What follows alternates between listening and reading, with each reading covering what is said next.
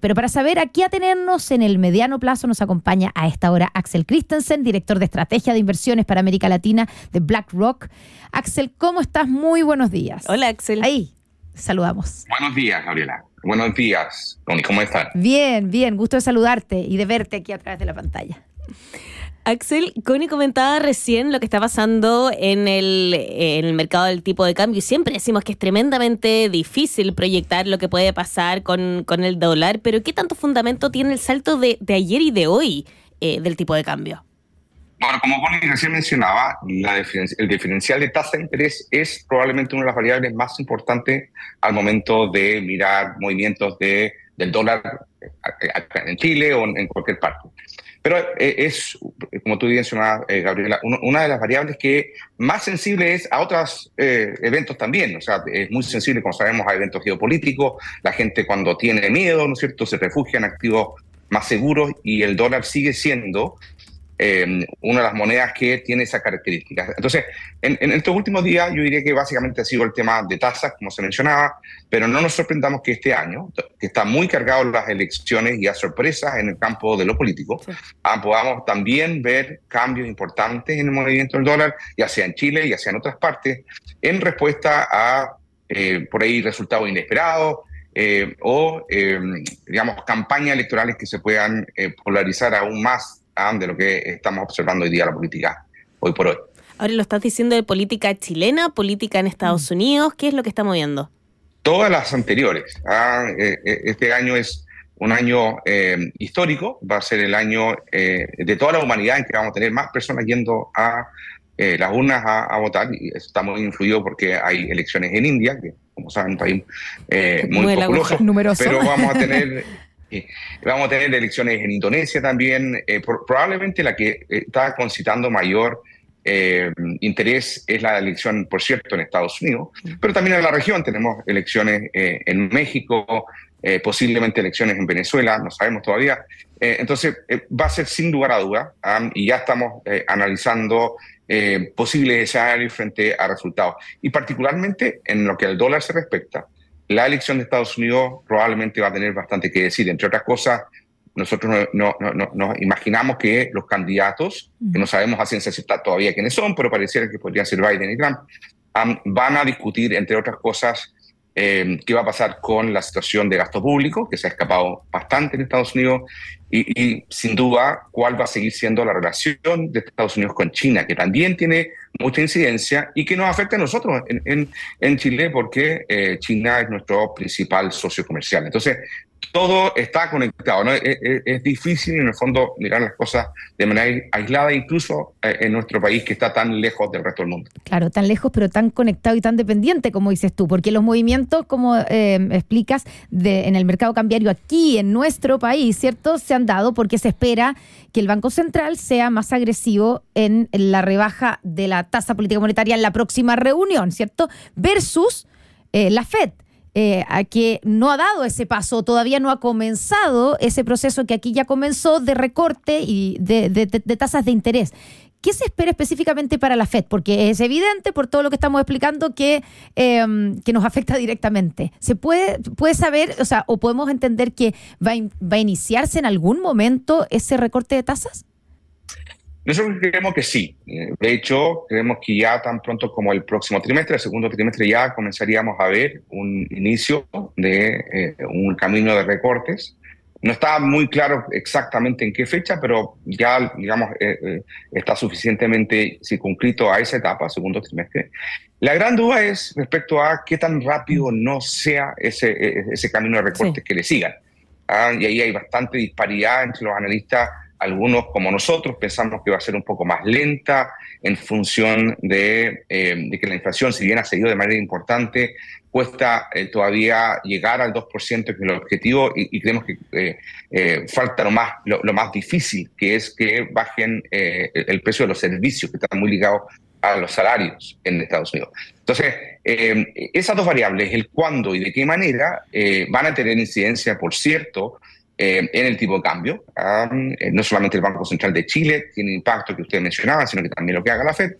Pero lo importante en lo que haga la política monetaria en Estados Unidos tiene incidencia en muchos otros mercados también. Ya mencionábamos el cambiario, pero también obviamente lo que va a pasar con la renta fija, las tasas de interés en general.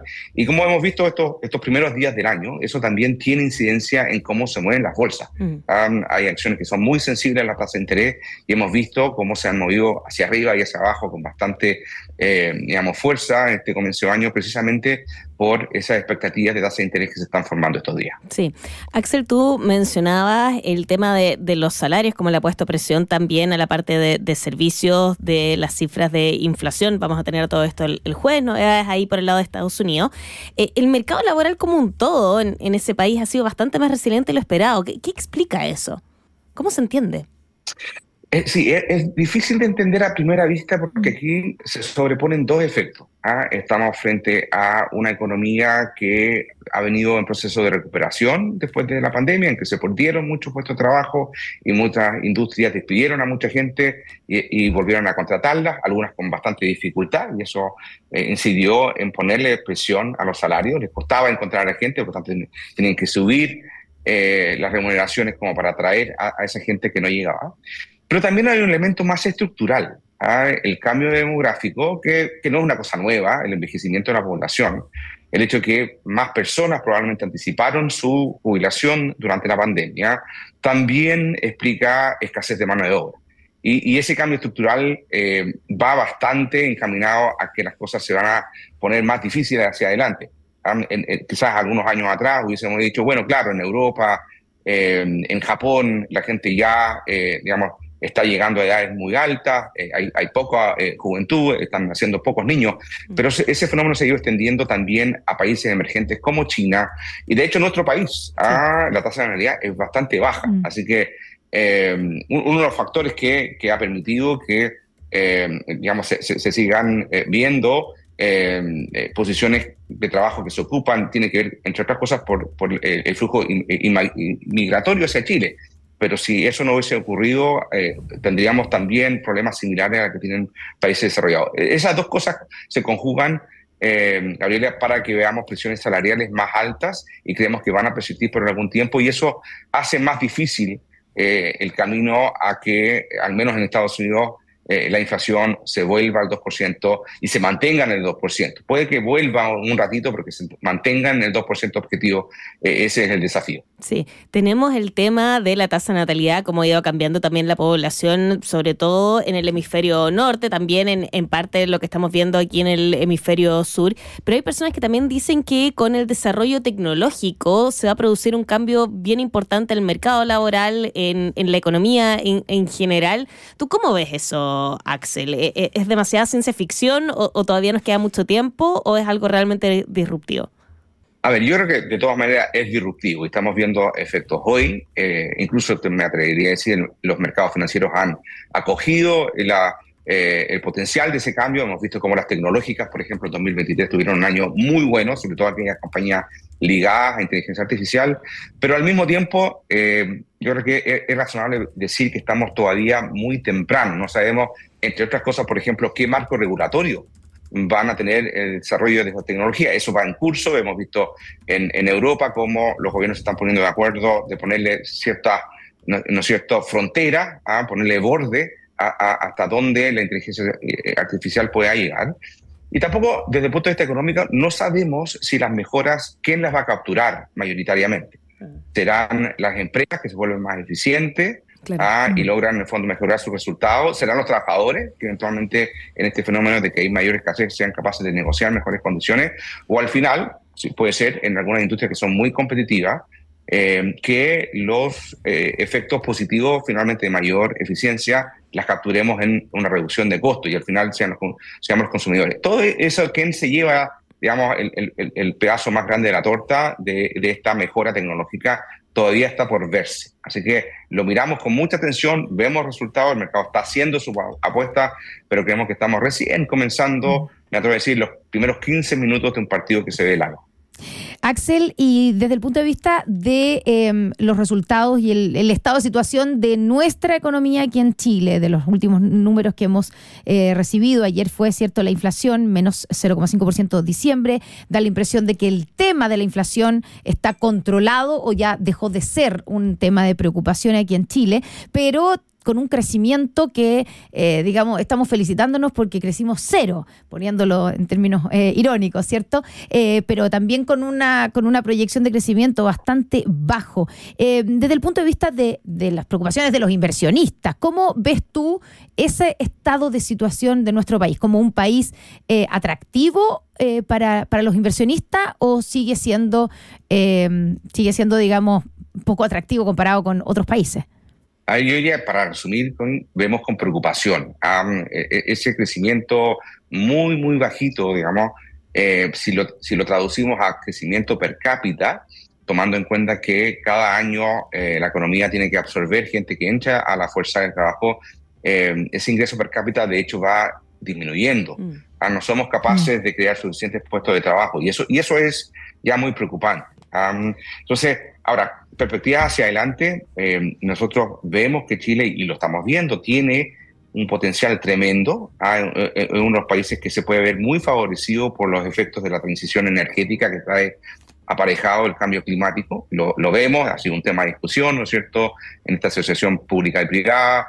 Eh, así que el potencial existe. Ahora, si ese potencial se materializa y cuánto se materializa, si vamos a poder aprovechar el 100% o el 50% o 0%, va a depender de si somos capaces de lograr eh, recuperar las tasas de inversión que teníamos en el pasado. Y aquí conjugan un montón de cosas. Eh, en este mejor eh, perspectiva para la inversión se requiere, entre otras cosas, avanzar mucho en las fricciones que hoy día enfrentan las empresas para abrir un proyecto nuevo. Ah, que, en Chile ya hemos creado esta ciencia nueva, la permisología. La permisología. Ah, ir avanzando en eso.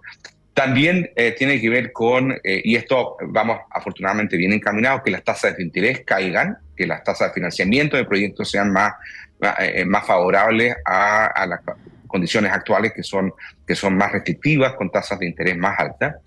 Y finalmente, yo creo que es muy importante también, y este es el, como el juego largo, ¿no es cierto?, de ir mejorando en nuestra propia productividad de capital humano. Y aquí es donde yo probablemente me cuesta ser eh, lo, optimista que, suelo ser, digamos, en, el sentido de si vemos resultados recientes de las pruebas, ¿no estandarizadas y otros indicadores de educación, que al final son quizás no, no perfectos, pero son indicadores de cuál es la calidad de nuestro capital humano.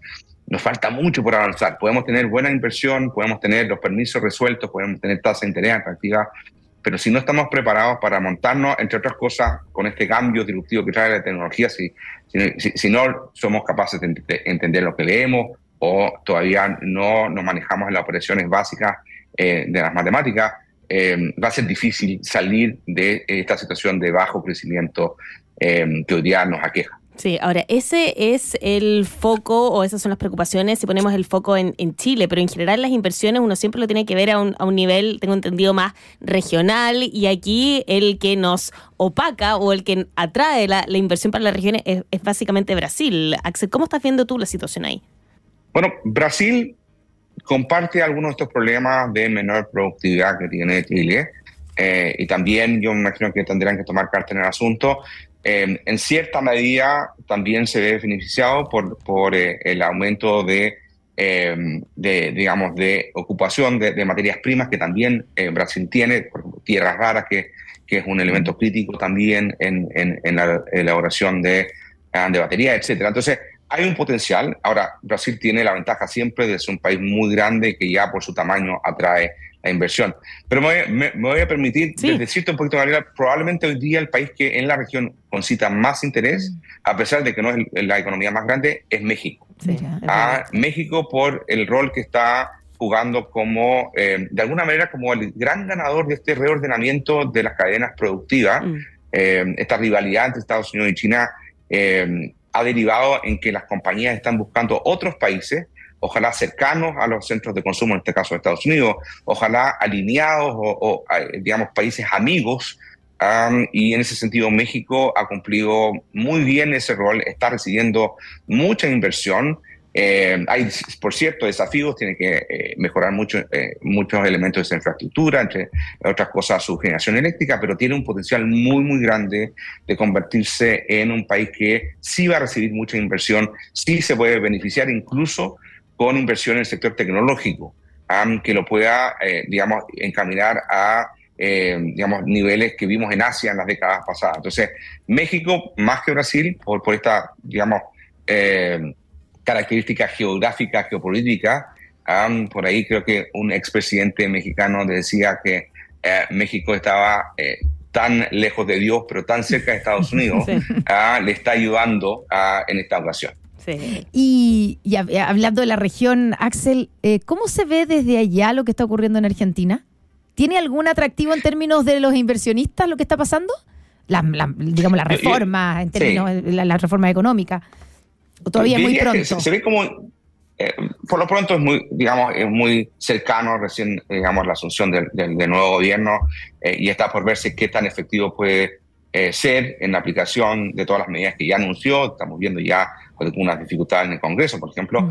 Pero con la verdad es que Argentina hoy día, después de muchos años ah, en que su mercado ha ido eh, reduciendo su tamaño, no es muy relevante en cuanto a eh, lo que ocupa, por ejemplo, en las carteras de inversionistas globales. Por lo tanto, hay un interés porque, eh, porque el relato es interesante, porque los personajes son ah, muy floridos, si ustedes quieran, mm.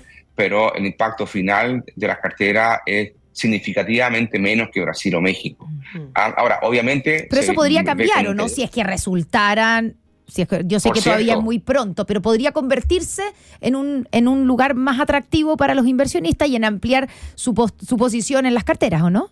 Así es, así es. Eh, ahora, e, esa fue la misma perspectiva que se tenía cuando eh, ganó Macri, hace unos años atrás, y, vimos que eso, digamos, tuvo poco, poca duración, que volvimos, digamos, a una situación de, mucho más restricciones a la inversión, a, temas tan elementales para inversionistas extranjeros como puede ser el acceso al mercado cambiario, que recién se están levantando esas restricciones. Entonces, en ese sentido, yo creo que mirando la experiencia pasada, eh, hay mucho interés a eh, la narrativa argentina, como siempre, es muy interesante, pero yo, yo creo que eh, antes de eh, cometer capitales importantes, significativos, yo creo que más bien se quiere esperar a ver cómo esto vaya evolucionando. Sí, efectivamente. Nos pasemos por toda la región prácticamente. Sí, Axel Christensen, director de Estrategia de Inversiones para América Latina de BlackRock, te queríamos agradecer el tiempo y la, flexibilidad y la amplitud también de, visión para los mercados. No, gracias a ustedes y hasta una próxima. Hasta Gracias, Axel. Muy, muy buenos días.